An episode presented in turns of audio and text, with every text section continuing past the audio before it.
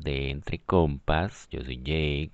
Muchísimas gracias por estar aquí, por darle play a mi contenido. Antes de comenzar, como siempre, quiero aclarar que yo no soy psicólogo, no soy terapeuta, no soy la reencarnación de Buda. Y todo lo que yo hable aquí es basado en mi experiencia de vida, en lo que yo creo, en lo que yo he investigado y no representa la verdad absoluta. Y bueno, amiguito, como siempre, no tengo mucho que contar de mi vida porque aquí en el campo no pasa nada. Eh, lo único es que no sé si les conté que estaba en clases de arte y ya terminé mi primera obra que me costó casi un huevo.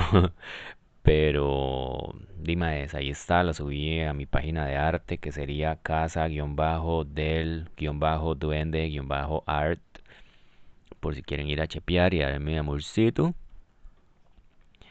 Eh, y bueno, antes de ir a la sección de psicología no autorizada, quería contarles que estoy viendo una serie que probablemente muchos de ustedes han visto o han escuchado que se llama Heartstopper.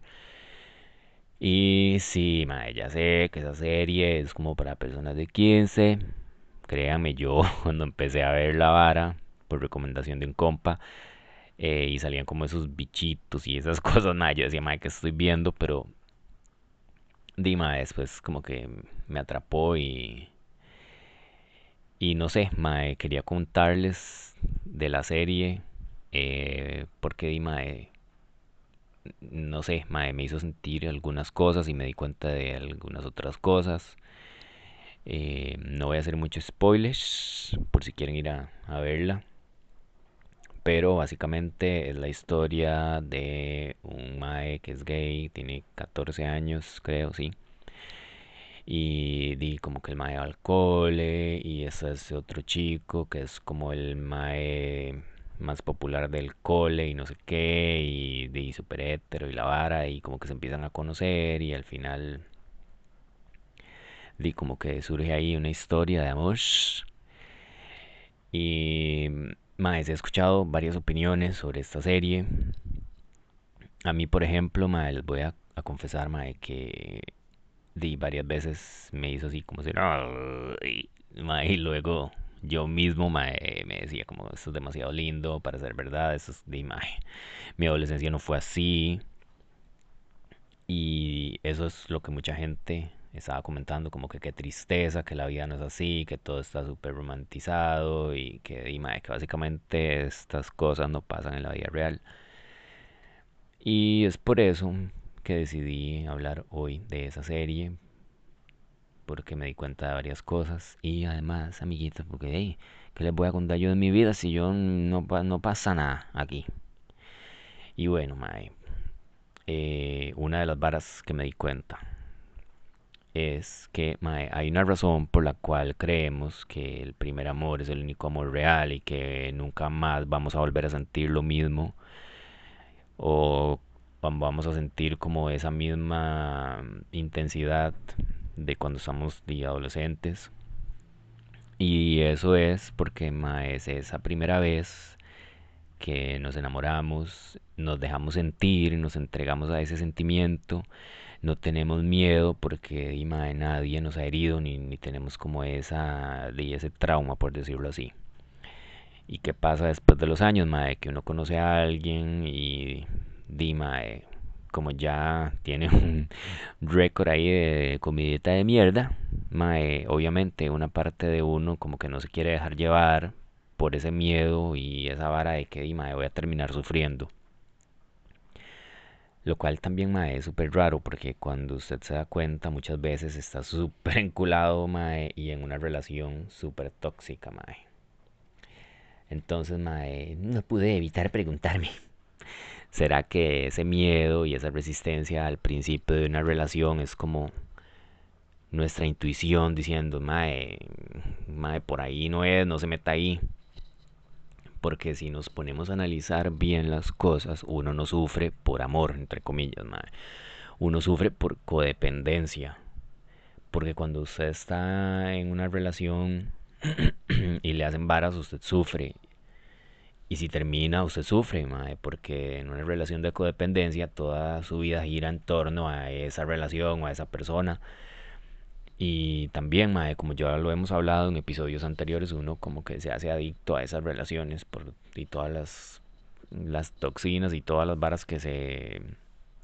todas las hormonas y todo esto que se libera durante una relación de, de, de estas.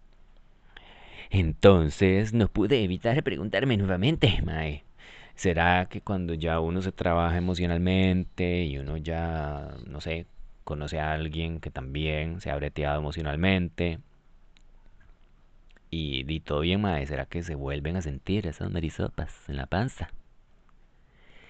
Y, Mae, segundo, segunda cosa que me gustó y y que noté de esta serie mae, es la representación, mae. Por ejemplo, el, el mae, principal, o sea, Charlie, eh, di que es el chico gay, mae, no solo mae, di, mae, el protagonista es un mae gay, sino que también es como el, di, no es tampoco el mae más guapo y más perfecto y etcétera, mae, que de hecho si ustedes podrán notar, al chiquito le falta como un dientico.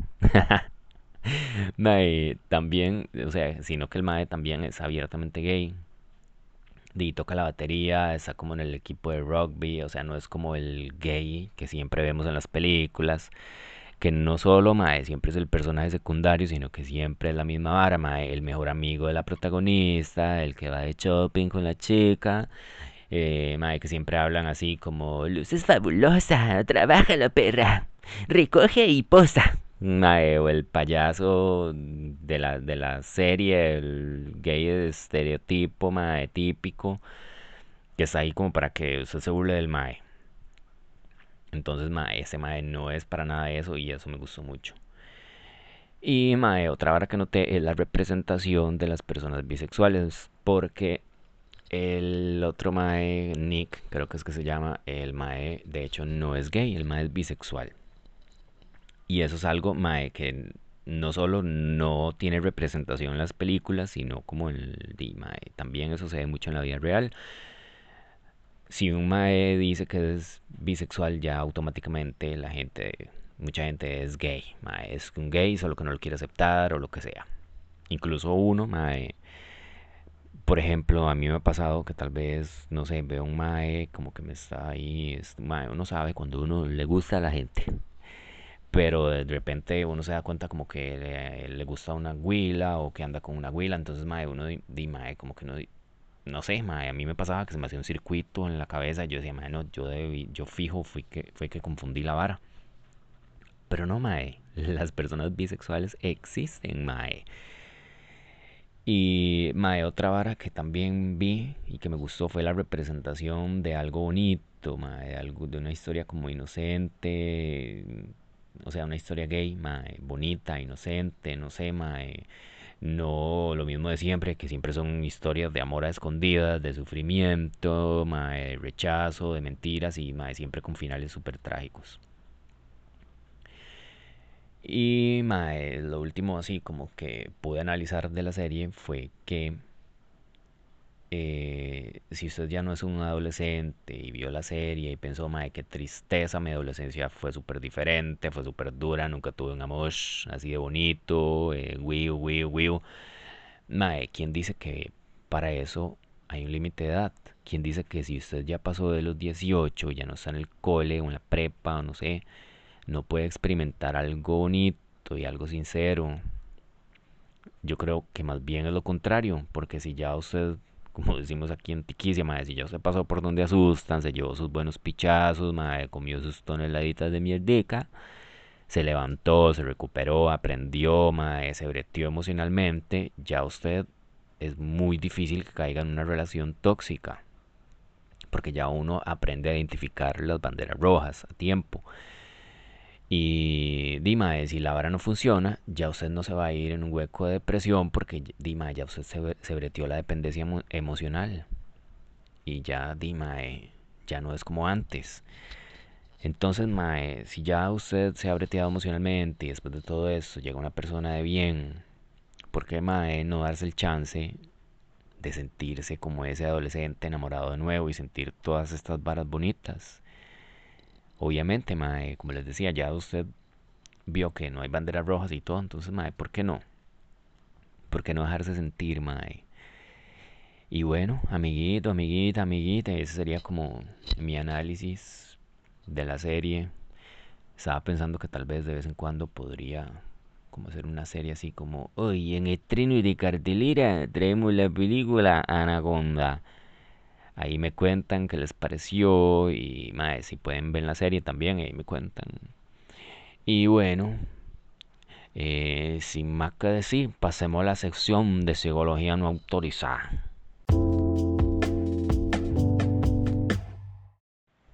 Hola amiguito y sean bienvenidos a la sección de psicología no autorizada. Hoy mae, voy a hablar de un tema que tal vez no es muy divertido ni es eh, ni muy lindo, pero siento que tenía que hablar de esto y es sobre el body shaming. Sé que para algunos puede ser extraño que yo venga a hablar de este tema porque soy un mae flaco y yo sé, mae, si estoy consciente de que en la vara de los privilegios yo estoy un toque más arriba. Pero el episodio y la idea de hablar de esto no es como para ver quién sufre más o quién sufre menos, sino hablar de la vara porque es algo real y que nos pasa a la mayoría de personas, no importa su peso. Porque, mae, si usted no encaja en el molde de belleza que nos impuso la sociedad, entonces inmediatamente usted es feo. Si usted busca la definición de body shaming, lo que aparece es lo siguiente. La acción o práctica de humillar a alguien haciendo críticas o comentarios sobre la forma de su cuerpo o su peso. Voy a contarles un poco sobre mi experiencia porque obviamente yo siempre les voy a hablar de las cosas que me pasan a mí. Repito, yo sé que al yo ser un de género delgado he sufrido mucho menos body shaming que una persona gorda.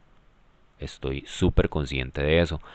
Pero también a mí me han pasado cosas y sé que a mucha gente que también es súper flaca le han pasado porque esta vara del body shaming no es solo sobre su peso, sino también sobre cualquier característica que se salga de los estándares de belleza impuestos por la sociedad.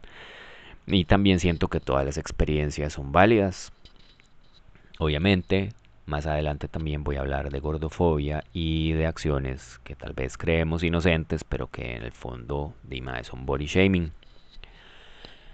Bueno, como les decía, yo soy un mae flaco, siempre he sido un mae flaco y créanme, y eso es algo, un mito, mae, que ser flaco es toda, mae, y no, mae. Ser flaco no significa, mae, inmediatamente que usted es la fruta prohibida.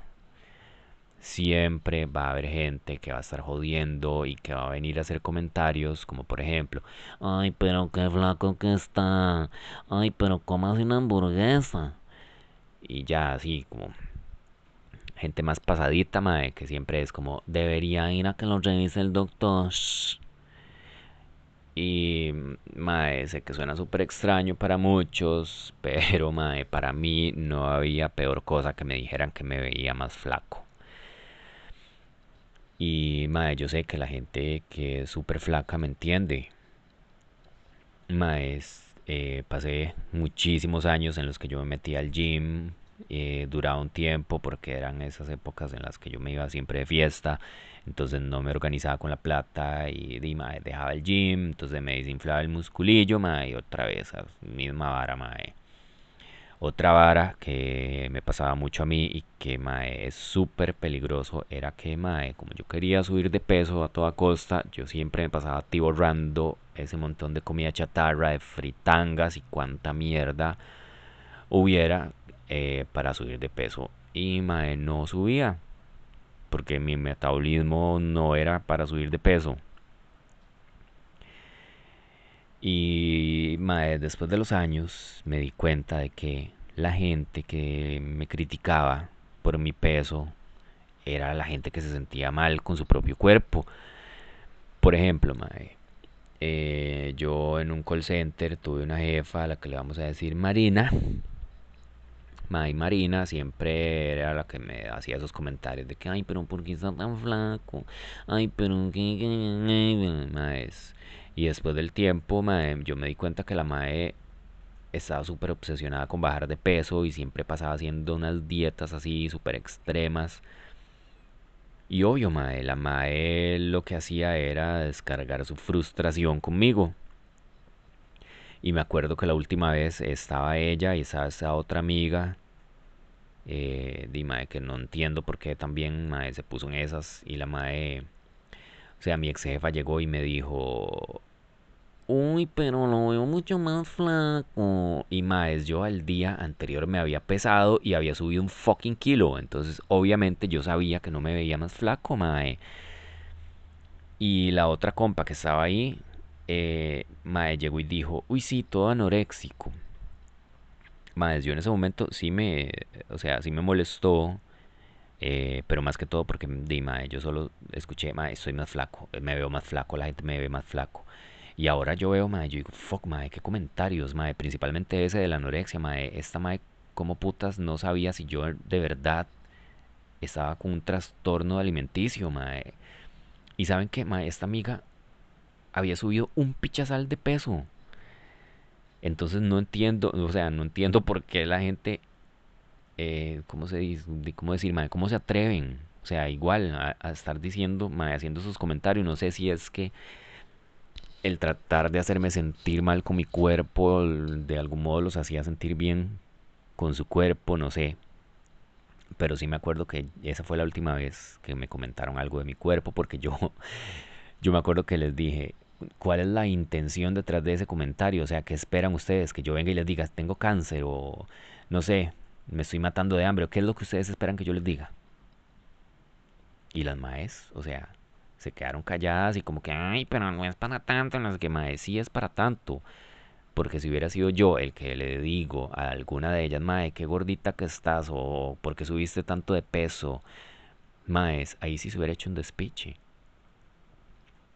Otra vara que, que me aplicaban a mí, o sea, me aplicaron una vez una amiga también, mae, que no entiendo, eh, y que llegó y me dijo, uy, es que usted sube unos kilos y mae, usted sería guapísimo.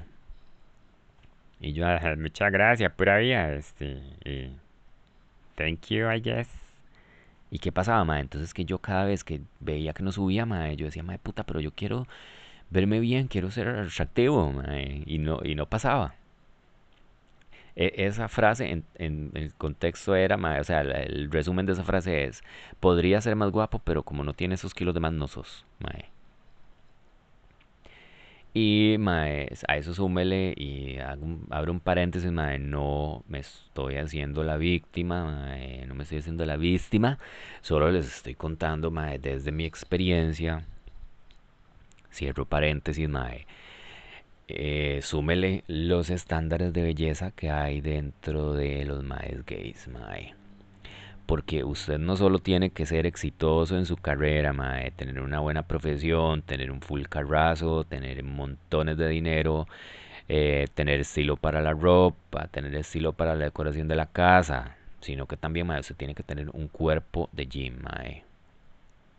No tener grasa corporal, mae, tener cuadritos, tener full cuerpazo, este, para poder lucirse, este, su tanguita de colores, como ya les he dicho. Y más dentro de, de- del, mae, no me gusta decir comunidad, pero bueno, dentro de la comunidad de hombres gays, mae, es súper normal el body shaming. No solo por su cuerpo, sino mae, hasta por su pene, que si es grande, que si es pequeño, que si es torcido, que si es para arriba, que si es para abajo, todo. Es súper, súper hecho mierda, mae. Y si no me cree, mae, métase al Tinder de su amigo gay, mae. Y, mae, usted va a ver cosas como... Por ejemplo, mae, en las, en las descripciones, busco chico alto, atlético, mae, que atlético quiere decir, o sea, de gym. Es una forma barnizada, mae, de decir de gym. Eh, y ya más fuerte, mae, eso es varas que como no gordos, no afeminados, discretos, mae, que discreto quiere decir que nadie sepa que usted es playo, mae. O sea, mae, básicamente si usted no es un fucking modelo de Calvin Klein, mae, va jalando de aquí. Y maes, ahora vamos a hablar de otro tema que es la gordofobia. Este tema yo sé que es bastante delicado y lo pensé mucho para hablarlo. Y maes, por eso quiero antes hacer un disclaimer. Yo sé, mae, yo estoy consciente de que yo soy un mae delgado y que yo no sé, mae, por experiencia propia, lo que se siente ser discriminado por ser gordo. Eso es algo que yo tengo muy, muy claro. Aún así, yo no iba a venir a hacer un episodio o un segmento sobre body shaming y solo venir y, hablar sobre las varas de ser ultra flaco, o de mi experiencia. Porque, mae, es, o sea, yo sé que yo como mae flaco la tuve más fácil, mae. Sufrí body shaming, he sufrido body shaming, sí, mae. Pero este mae, yo estoy consciente de que también hay gente que ha sufrido muchísimo más y que sufre más que yo. Eh, y mi idea de hablar de esto es visibilizar a todos, a todas y a todes, mae. Eh, repito, no voy a hablar de mi experiencia, eh, porque soy más delgado. Entonces, mae, lo que voy a hablar más que todo es sobre cosas que tal vez las personas delgadas hacemos o conductas que tenemos que no sabemos tal vez, pero que en el fondo son body shaming. Para esta información que les voy a brindar, este, estuve escuchando algunos podcasts eh, sobre lo mismo, sobre gordofobia, este, podcasts de chicas gordas y que han sufrido body shaming. Y gente, créanme que hubieron un montón de cosas que me llamaron demasiada la atención y que yo no sabía. Eh, di obvio porque a mí no me pasan. Entonces, por eso es también que quiero hablar de eso. Eh, mae, por ejemplo, esta chica contaba de que no sé si ella sube una foto sexy o en traje de baño, lo que sea, mae, y que hay mucha gente que le pone ay que valiente o que le dice que valiente, no sé qué. Y esto, repito, va para personas que somos flacas y que a veces hacemos estas cosas o pensamos estas cosas inconscientemente y eso mae, es body shaming internalizado. Porque mae, por más que tal vez uno tenga buenas intenciones o no sé, el mensaje en el fondo es mae, qué valiente usted al verse así y subir esa foto, mae. Otra vara que hacemos, mae, tal vez, no, no digo que todos, pero muchas veces sin darnos cuenta seguimos activistas o modelos de, de talla grande porque nos hace sentir bien con nosotros mismos, mae, porque tal vez, no sé, en el fondo decimos, mae, si esta persona se anima a subir una foto así, eh, yo, mae, con este cuerpo más delgado, entonces me voy a ver mejor. No sé, mae. Entonces, mae, la vara está en ponernos a pensar por qué sigo a personas de, talla grande, personas gordas, mae, porque me inspiran de verdad o porque en el fondo me hacen sentir mejor conmigo mismo. Porque, mae, uno debería seguir a alguien porque lo inspire por otras cosas, no por su cuerpo, mae. No sé. Otra vara, mae, que es- no está bien, mae, de personas delgadas es decir como me siento gordo, me siento gorda, mae.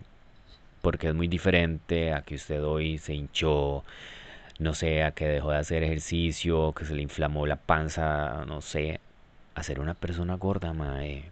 Por todas las varas de discriminación y todas las cosas que sufren. Y mae, o sea, está súper mal La verdad, venir y como decir, ay, me siento gorda, es que me... Mae, no. Otra cosa, mae, el ignorar que las personas gordas la tienen más difícil. Para todo, mae, principalmente también a la hora de conseguir brete. Esta chica contaba, mae, que ella quería ser periodista y que una vez estaba como trabajando, mae, no recuerdo qué era lo que estaban haciendo, pero que había como gente de Repretel y y que la madre le dijo al, al periodista que ella siempre había querido ser este periodista y que el mae después de, de, o sea, ya cuando apagaron la cámara y le dijo, vea, usted baja, baje de peso y ya, y es posible que usted pueda lograrlo, mae. What, mae? Y esta vara, o sea, es una fucking creencia que tenemos como en el fondo, mae, de que las personas gordas son gordas porque no se esfuerzan, porque no hacen ejercicio, porque no tienen disciplina y, dima, es que por ende son unas personas vagas. Otra cosa, mae. Eh, y esa chica contaba que le pasa mucho de, de que la atacan constantemente por, entre comillas, fomentar la obesidad. Mae, esto es algo súper hecho mierda porque, y eso es algo que yo he visto, mae. Por ejemplo, si yo fu, si, ya, ya, no puedo hablar.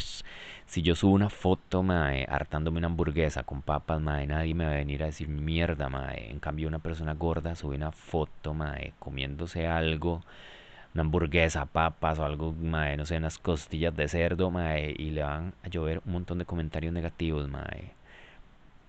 ¿Por qué sentimos que ellos siempre tienen que estarnos probando de alguna forma que están tratando de bajar de peso, mae.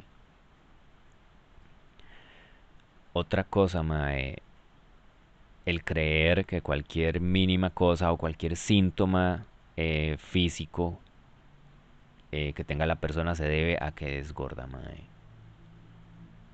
No sé, mae, y eso lo, lo contaba ella, o sea, yo no me puedo imaginar lo que es tener una molestia X, mae, ir al doctor y que siempre, mae, me digan que es por mi peso, mae. Por ejemplo, mae, que a usted le duele el pie y que no lo atiendan y que simplemente le digan, no, eso, está gordo, tiene que ir a bajar de peso. bueno, no le van a decir gordo, le van a decir, usted está sobrepeso, tiene que bajar y ya después venga, mae.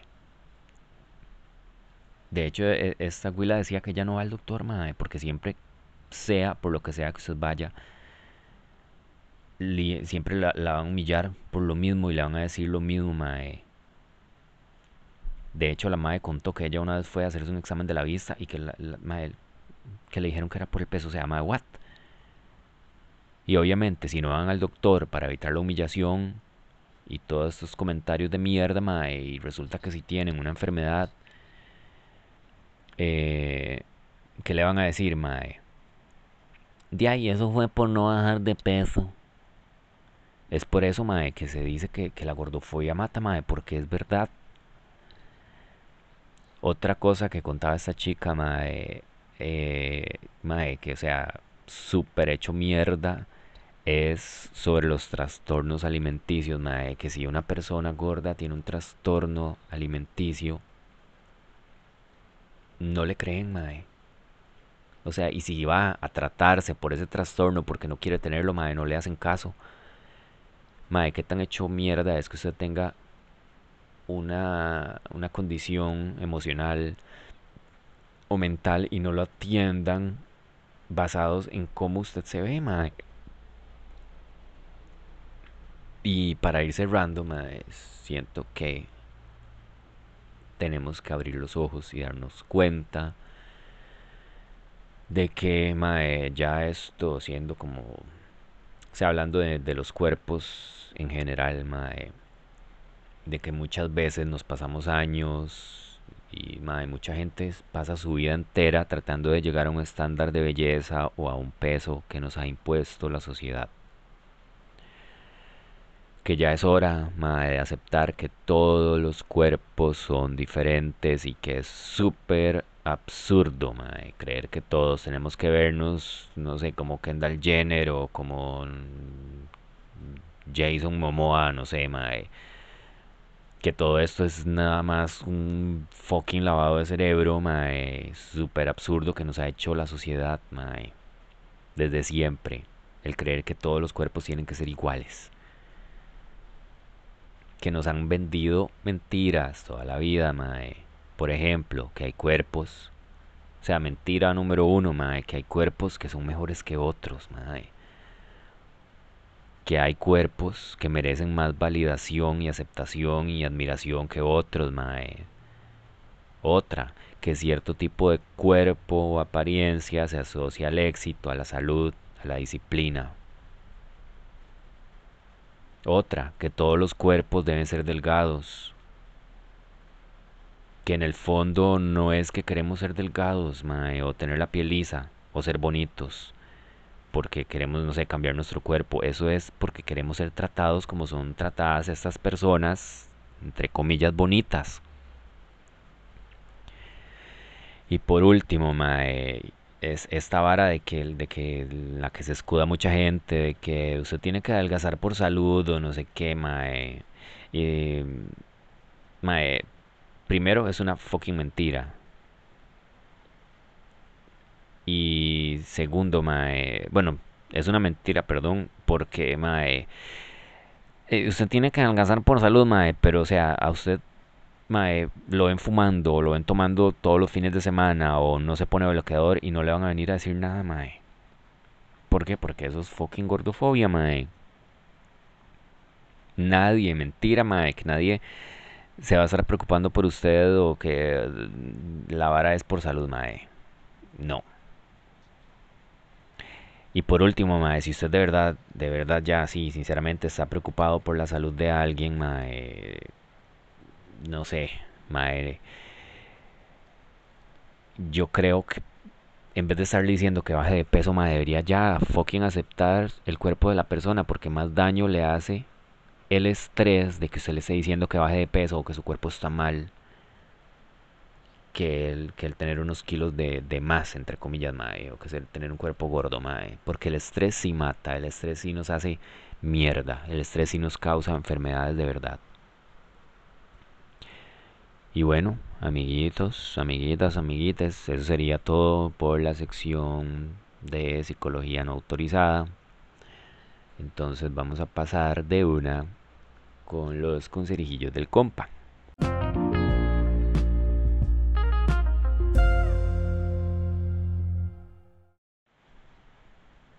Y bueno, mis queridos amiguillos, vamos con los conserijillos del compa.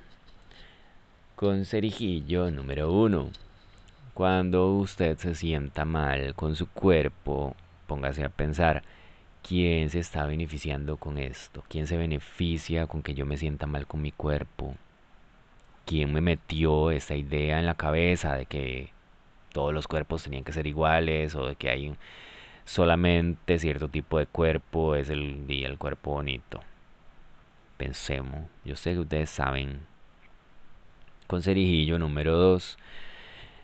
Seguir cuentas que de verdad lo inspiren, mae. Y maes, les voy a contar a mí antes, o sea, yo seguía gente de, mae, entre comillas bonita o gente que me inspiraba porque tal vez yo quería ser como ellos. Pero ¿qué pasa, mae? Que, o sea, yo sé, mae, que uno se deja ir por, por la gente entre comillas bonita, que eso es, mae, una vara que nos han metido y que y yo sé, mae, entiendo, mae, que nos gusta ver gente así, porque eso es lo que nos han enseñado. Pero al final, mae, a mí me pasaba que yo veía a esa gente con esa piel súper linda y con ese cuerpo súper lindo, que tal vez era filtro, no sé, mae. O, mae, no sé, viajando o teniendo una vida súper fabulosa y no sé cuánto. ¿Y qué pasaba, mae? Lejos de yo inspirarme y de, no sé, mae, sentirme bien, me sentía súper mal porque, madre, mi piel no era así, mi pelo no era así, mi vida no era así, madre. Yo no estaba hoy en Venecia tomándome un café con mi piel perfecta y mi ropa perfecta y todo, madre. Y, no, madre, me explico. Seguir cuentas de gente real, madre. Gente que, que madre, gente con mancha, gente con espinillas, no sé, madre. Gente con cuerpos diferentes, madre. Gente que me inspiren no por el físico, madre, que me inspiren por otras cosas. Con cerijillo número 3, mae. Y este les va a sonar súper extraño, pero a mí me sirvió un montón cuando estaba obsesionado con mi peso, mae. No pesarse, mae. No se pese, mae. No sé, mae. A mí yo me acuerdo que a veces yo me sentía como más, más rellenillo y yo pasaba, mae, ahí por Chepe Centro y, mae, cualquier balanza que hubiera ahí, como esas de que uno le echa una teja, mae, y se pesa, mae, yo iba directamente. ¿Y qué pasaba, mae? No subía de peso. ¡Pah! Decepción, mae. Y peor, mae, si yo había bajado un kilo o unos gramos, mae, ya eso era como ya irme deprimido para la casa. Mae, yo venía sintiéndome bien, entonces ¿por qué putas tengo que ir a comprobarme nada, mae? Y si usted ocupa, no sé, mae, que no sé por qué los doctores tienen que estarlo pesando a uno. Si eso no es necesario, mae. Porque, repito, o sea, eso es pura cortofobia, no sé, mae. Eso es como para, para tener un fucking excusa de, no sé, si no quieren bretear o no sé, mae. Pero en fin, mae, se puede pedirle al doctor que no le diga el peso, mae, porque eso no es algo relevante. Con cerijillo número 4. Sepa que su cuerpo es perfecto aquí y ahora, ya en este momento, mae. Usted no, no es como un cuerpo en transición, mae, porque eso nos pasa mucho, como les decía. Nos pasamos la vida imaginando cuando tengo el cuerpo que yo quiero, lo que sea, mae, y se nos va la vida, mae. Años de años. Entonces, mae, ¿por qué no disfrutar ahorita y hacer las paces con el cuerpo de uno? Y ya, mae, y sé que suena, mae, súper fácil de decir y tal vez mucha gente diga, ay, sí, ese mae, como es flaco, entonces sí, pero mae, o sea, repito, a mí me costó mucho, mucho también aceptarme y la vara, pero mae, se logra, se logra y mae, es demasiado lindo cuando se lo, lo logra. Con cerijillo número 5 mae, eh, usted puede poner límites. Por ejemplo, límites a los comentarios que le hace la gente, mae.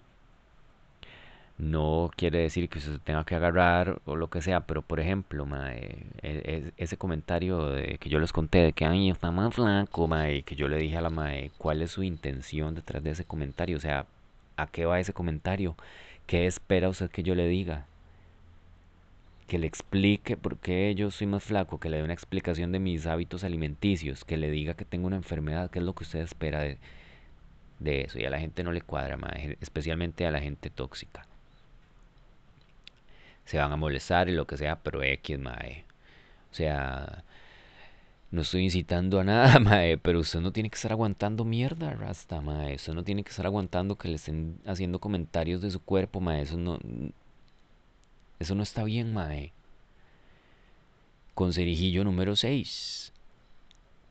Maes, y este, yo sé que tal vez está, de mae, que, que viene tal vez de, de una buena intención, mae, porque es muy común. Pero siento que mae, uno no debería piropear, que piropear en Costa Rica es eh, halago, mae. O sea, usted no debería hacerle un halago a alguien porque bajó de peso. Y les voy a decir por qué, mae. Porque primero usted al decirle a alguien, mae, qué bien se ve, bajó de peso, qué bien se ve, ¿qué le está diciendo, mae? Le está diciendo que antes no se veía bien. O que se ve bien solo por el peso, mae. Otra cosa, mae, que está como detrás de eso, mae, que le está diciendo a esa persona, "Mm, bajó de peso y yo lo estoy notando, te estoy vigilando, te estoy viendo. O sea que si subís, te voy a anotar también. Otra cosa, mae, la persona tal vez se sienta bien, mae, en ese momento, pero, mae, ¿qué pasa si la persona sube de peso? Ya no va a querer salir, ya no va a querer, mae, tener una vida normal. ¿Por qué? Porque la gente se va a dar cuenta, si se dio cuenta que bajé, me- se van a dar cuenta que subí. Y ya no voy a ser bonito, ya no me, me explico. Eh, también, mae, porque usted al decirle a alguien eso, ¿qué está haciendo, mae? Te felicito por matarte de hambre. Te felicito por no comer bien, mae. ¿Acaso, mae, si alguien viene y le dice a usted que, que no está durmiendo bien, que solo está durmiendo una o dos horas por noche, usted lo va a felicitar? O si alguien le, le viene y le dice, mae, me estoy limitando las veces que voy a orinar, mae, es- me explico, así de absurdo es la vara, mae. Y otra vara, mae, usted no sabe por qué esta persona bajó de peso. Usted no sabe si es por una enfermedad o si está súper deprimido. Usted no sabe, mae. Y además, eh, además de, bueno, o sea, usted puede tener una buena intención detrás de ese, de ese piropo, pero inconscientemente usted lo que está haciendo es reforzando esa vara de que, de que los cuerpos deben ser delgados a huevo, mae. Y eso está súper mal. Y el conserijillo número 6 mae, eh, mae, usted póngase a ver a sus seres queridos, a la gente que usted ama, mae. Usted no los ama por cómo se ven físicamente ni por sus cuerpos, mae. Usted los ama por lo que son, por su alma, por su esencia. Entonces es lo mismo con usted, mae. La gente lo va a amar a usted, no por cómo usted se vea físicamente, mae, sino por lo que usted es, por su esencia. Y la gente que de verdad importa lo va a querer a usted por eso. Si hay gente que está con usted solo porque usted se ve, mae, o sea, eh, por cómo usted se ve, mae, sea, hágame un favor y aléjate tú de esa persona, porque esa persona no son buenas para ti. Y bueno, mis queridos amigos, eso sería todo por los consejillos del día de hoy. Nos vemos en la próxima. Bueno, nos escuchamos.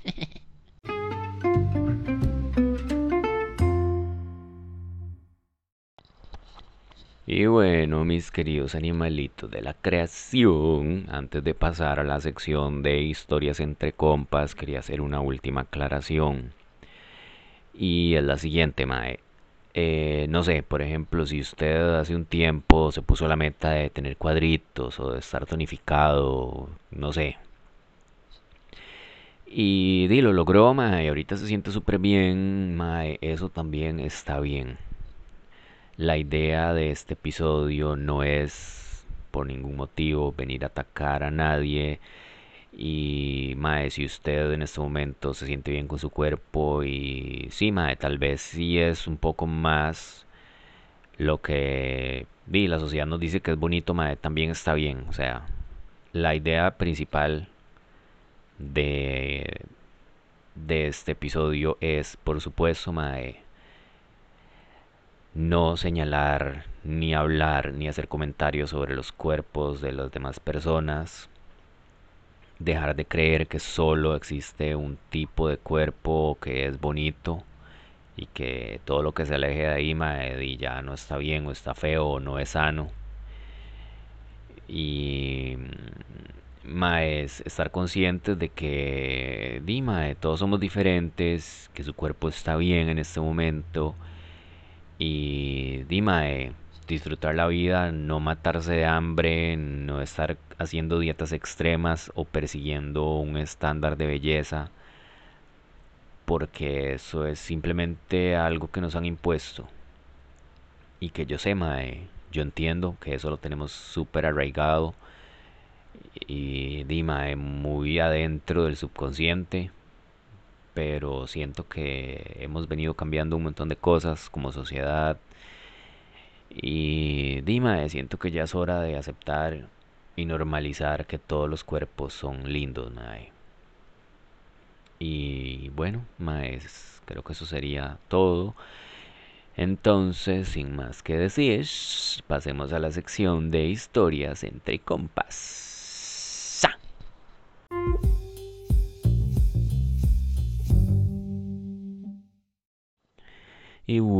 Mis queridas avecillas preciosas de la creación, el día de hoy les voy a contar eh, sobre una parte de mi vida que fue cuando tenía como 15 años más o menos. Y decidí hablar de eso porque como ahora estábamos hablando de la serie, de cuando uno tiene 15 años y todo esto, entonces les voy a contar este de una parte de mi vida que fue esa eh, para los que me escuchan desde hace tiempos, eh, no les voy a decir que me vayan a escuchar los primeros episodios porque, mae, porque qué vergüenza, mae, pero bueno, les voy a contar que yo cuando entré al colegio, al primer año del colegio, eh, de ahí fue cuando yo me di cuenta de que me gustaban los maes, porque me enamoré de mi amigo del cole y todo esto. Y para mí fue muy difícil porque di, mae, familia testigo de Jehová y siempre metiéndome la idea de que eso estaba súper mal y eso era lo peor y etcétera. Entonces, mae, eh, yo lo que hice fue como negármelo a mí mismo y tratar de pasar desapercibido lo más que pudiera. Eh, el segundo año que me tocaba ir al cole, di, mis tatas decidieron que no iba a ir al colegio más y me pasaron a un instituto y a mitad de año, de ese año, eh, nos fuimos a vivir a Pérez Celedón, que es otra ciudad como a tres horas de donde yo vivía. Eso implicaba di, no solo nueva casa, nueva vida, nuevos compas, nuevo colegio. Ese año di, no fui porque di, era como, nos pasamos como a mitad de año, no sé, y yo seguí yendo al instituto y todo, y al final mae, no avancé nada, perdí ese año. El año siguiente ya entré al cole de Pérez Celedón y nosotros teníamos familia en Pérez, entonces tenía una prima que era de mi edad y un primo que era un año menor. Como había perdido yo un año, entonces me tocó ser compañero de mi primo.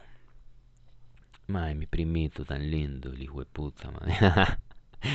Madre, es el mae, yo no sé, mae, no sé, el mae yo no le caía bien, la verdad, claramente. Y obviamente yo no tenía otros compas, entonces di, yo me tenía que an- relacionar con él y con sus amigos, que era otro mae y otra güila, que les vamos a poner, este, Carlos y María. Entonces, madre, yo solo andaba con mi primo y con Carlos y con María, madre. A pesar de que, madre, éramos súper diferentes, teníamos gustos súper diferentes en todo, madre. Los maes eran fans de Tapón. eh, en fin, mae, pero igual, mae, a mí lo que me servía era pasar desapercibido y los maes di, mae, pasaban súper desapercibidos. La cosa fue que había otro mae ahí en el cole que era súper lindo, mae, al que le vamos a decir Antonio, mae.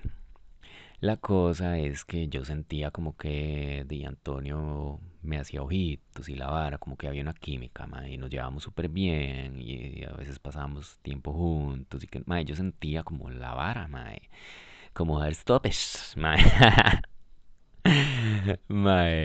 pero obviamente yo no le podía decir a nadie, absolutamente a nadie, entonces Lo que yo hacía, mae, era que yo tenía un cuaderno, el que podemos decir que era un diario, digamos, donde yo de vez en cuando escribía. Obviamente, mae, yo no escribía cosas concretas porque me daba horror y pánico que alguien lo leyera y se diera cuenta de, de, mi homosexualidad. Entonces yo lo que hacía era, mae, yo sé que pude haber puesto, sí, sido menos específico, mae, pero no sé cómo explicarles lo que yo sentía al reprimir tantas cosas cuando yo escribía. Y aunque yo escribía solo las iniciales del mae, eso era como, no sé, un desahogo y se sentía bien, no sé. Y también, eh, di, como yo siempre he dibujado y así, entonces a veces hacía dibujos como del mae y yo en situaciones románticas y este, Jake y Antonio Forever, corazón. Ay, mae, cosito. Bueno, en fin, la verdad es que Di, mae, así me la pasaba, mae. En el día ahí, mae, siendo un mae super X, este, tratando de pasar eh, desapercibido siempre, de que no se me saliera ninguna vara que indicara este, que a mí me cuadraban los maes. Y di en mi casa, en mi cuarto, este, di ahí, escribiendo querida diaria. Hoy fui al colegio y etcétera. En fin, mae, la verdad es que mi primo era una Es, no sé, porque hace años no sé nada de él, pero desde hasta donde yo me acuerdo siempre fue una mierda de persona, mae. Y el mae, este, como les digo, mae, siempre era súper odioso conmigo, a veces dije como que era tuanis porque qué le quedaba, pero yo me acuerdo que a mí me hacían bullying en ese año, me hicieron bullying por mi primer nombre, que no se los voy a decir obvio, mae. Pero había un programa de televisión muy famoso donde mae, no les voy a decir mucho porque si lo adivinan Pero en fin, mae, la verdad es que a mí me hacían bullying por mi nombre, entonces cada vez que fucking pasaban lista, mae, era que todo el mundo empezaba a burlarse de mí, y así, mae, y incluido mi primito, mae. A veces el mae también le- se sentaba detrás mío y le daba por empezarme a empujar el hombro y a decirme mi primer nombre y a decírmelo y me decía, "Ah", como me lo decían todos así, mae, con cierto tono que era como haciendo alusión a ese programa. Y el mae era un mal, o sea, lo que quiero decir es que el mae era un mal parido, tanto así que el mae llegó, digo, obviamente el mae iba a mi casa a visitar, porque éramos familia, y es aquí donde yo digo, mae, uno es familia porque de verdad uno no puede escoger a la familia, porque si no es ya. Y el gran guineo, mae, este, una vez que yo no estaba, el mae se metió a mi cuarto, revisó mis cosas y encontró el cuaderno donde yo escribía todo, mae. Y no solo eso, no solo lo leyó, mae, sino que arrancó una fucking página y la llevó al colegio. Entonces yo nada más recuerdo que un lunes, o no me acuerdo qué día, yo llegué y mae, mis grandes amigos, que eran María y Carlos, no me hablaban ya, ni mi primo, mae, los tres me dejaron de hablar así, simplemente me dejaron de hablar. Y yo llegaba y les decía, pero ¿qué pasa? Y no, y me ignoraban, mae. Y me ignoraban. Entonces, di, mae, imagínense cómo me sentía yo, mae, como un culo. Que vengan que ahora ahorita que yo, mae, boogers. mae, sorry, sorry. Pero, mae, la verdad es que, di, mae, me dejaron de hablar como dos días los hijueputas. Entonces, mae, ya, este, yo me acuerdo que yo como que di, mae, siempre en esa búsqueda de figura este materna, no sé, mae, como que yo traté de acercarme a, a María, mae, y preguntarle qué es lo que pasaba, que fuera sincera, que por favor me dijera. Entonces la mae hizo una reunión con los otros dos hijueputas para ver si me daban una fucking oportunidad de hablar, de contarme qué era lo que estaba pasando. Entonces, mae, los madres llegaron y me dijeron que este gran guineo había ido a mi casa, que había arrancado una página de- del cuaderno y que ellos habían puesto a analizar quién era, o sea, esta persona que tanto yo hab- hablaba en el cuaderno y que, y que yo estaba enamorado y que agarraron las iniciales y que las, o sea, que agarraron la lista del, del aula para ver con quién coincidían y obviamente coincidían con Antonio Mae. Entonces que los maes se dieron cuenta que yo era gay y por eso me dejaron de hablar. Ajá, así como lo oyen, Mae. Entonces, ¿qué pasó, Mae? Que yo tuve que inventarme un cuento, Mae. Que, que la no era de Antonio, que era de Adriana, otra compañera que había ahí, Mae. Y que, y que las otras dos iniciales era como por si alguien se daba cuenta, que no es, Mae, un cuento ahí, Mae. Y que, di, Mae, sí me lo creyeron. Entonces ya, Mae, me volvieron a hablar, tarán, Mae. Como no sos playo, entonces sí te hablamos, Mae. Ay, Mae, qué chupicha.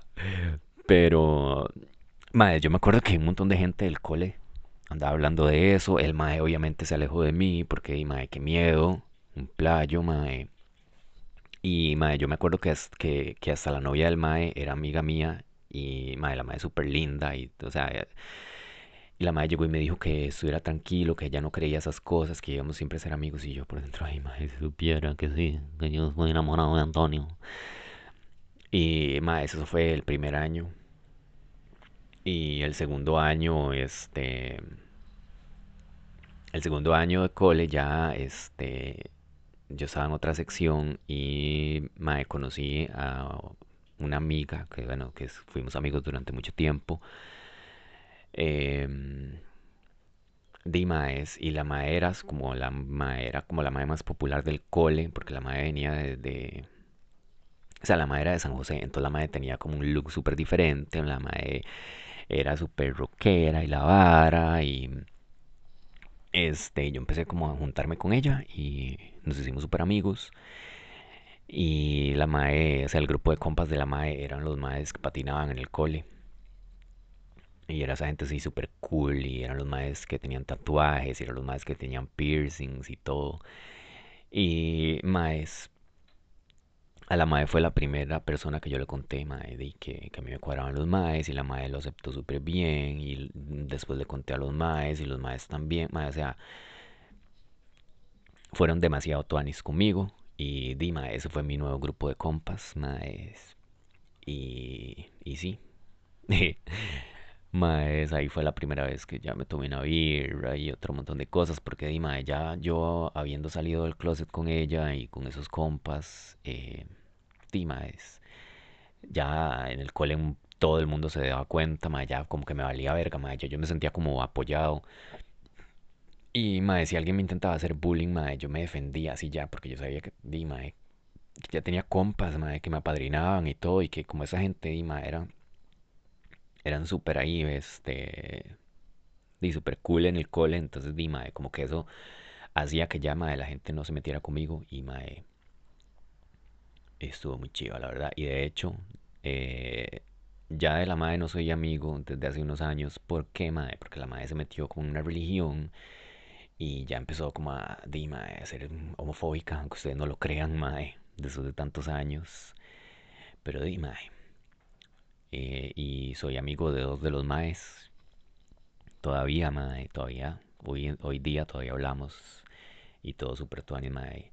Y, mae, para cerrar ya la historia, les quiero contar, mae, que al final de todo, ¿se acuerdan de mis primeros amigos, mae? O sea, de, mi amigo Carlos y de mi primito, mae.